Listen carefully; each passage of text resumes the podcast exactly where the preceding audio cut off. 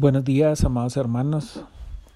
Es una bendición grande poder estar hoy delante de la presencia del Eterno, especialmente reconociendo este primer día de la semana, primer día en el cual su bondad, su amor, su misericordia, su compasión, su perdón, su sabiduría, su gracia y todo lo especial que ha sido puesto en Él y que Él ha puesto para cada uno de nosotros, comienza y en especial porque nos lleva a recordar que prontamente vendrá nuevamente un Shabbat, un Shabbat de bendición, un Shabbat donde podemos tener nuevamente ese encuentro personal con Él. Esta semana que comienza es una semana donde realmente hay muchas afectaciones a nivel de personal, familiar, al nivel espiritual, a nivel de todo lo que nos rodea, porque cada vez que nos acercamos a Él, cada vez que transcurre el tiempo, cada vez que nosotros queremos subir a su presencia, siempre habrá algo o habrá alguien que se querrá interponer para evitar que su bondad, su amor y su sabiduría sea siempre con nosotros. Quiero tomar en esta mañana la porción de la Parachana So, que significa levanta, en el Pérez 5 Pasud 1, donde dice Yahweh le habló a Moche diciendo Ordena a los israelitas que hagan salir del campamento a todo afectado por Tesará, todo aquel que padezca flujo y todo aquel que esté impuro por haber estado en contacto con un cadáver, así sea hombre o mujer. Deberán hacerlo salir del campamento para que no impurifiquen sus campamentos dentro de los cuales habito yo. Y así hicieron los israelitas, hicieron salir del campamento tal como Yahweh ordenara a Moche, exactamente así hicieron los israelitas. Muchos de nosotros o pocos de nosotros hemos puesto cuidado al tema de la purificación. La purificación es algo que permite que la vida y la luz pueda fluir en nosotros.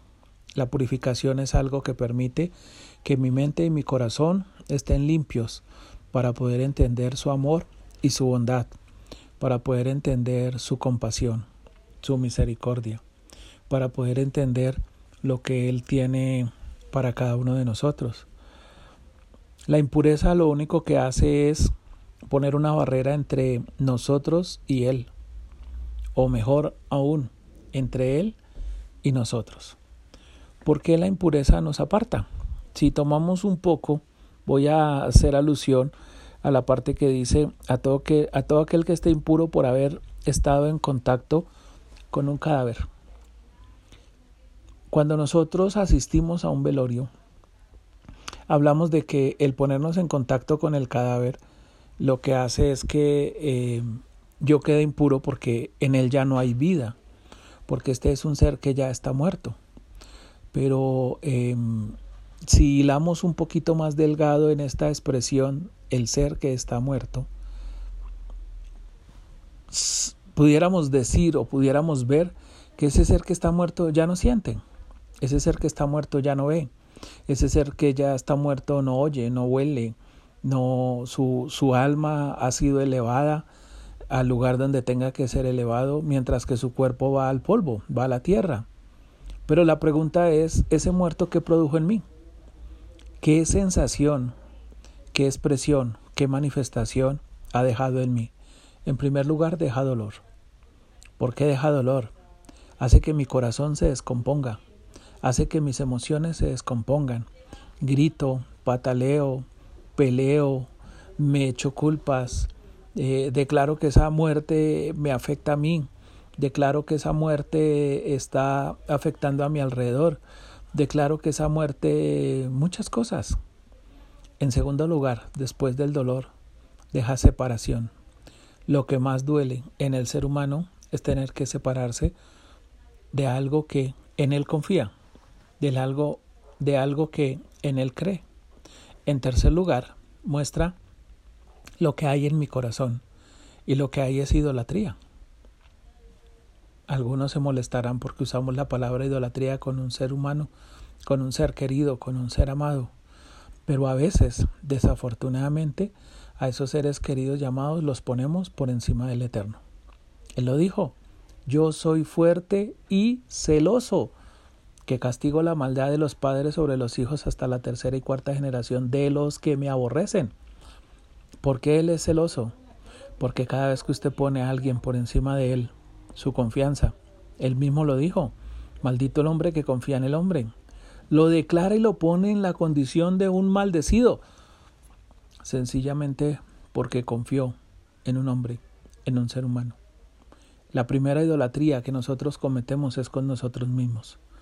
Nos ponemos por encima de Él, lo que yo opino, lo que yo creo, lo que yo pienso, lo que yo siento, lo que yo hablo, lo que yo siempre hago en todo momento, en todo tiempo y en todo lugar. Siempre me pongo de primeros. Por eso él dijo, ama a tu prójimo como a ti mismo, no dijo, amate a ti como amarás a los demás. Porque estoy en todo momento, en todo tiempo y en toda hora creando un ídolo. ¿A qué nos lleva hoy?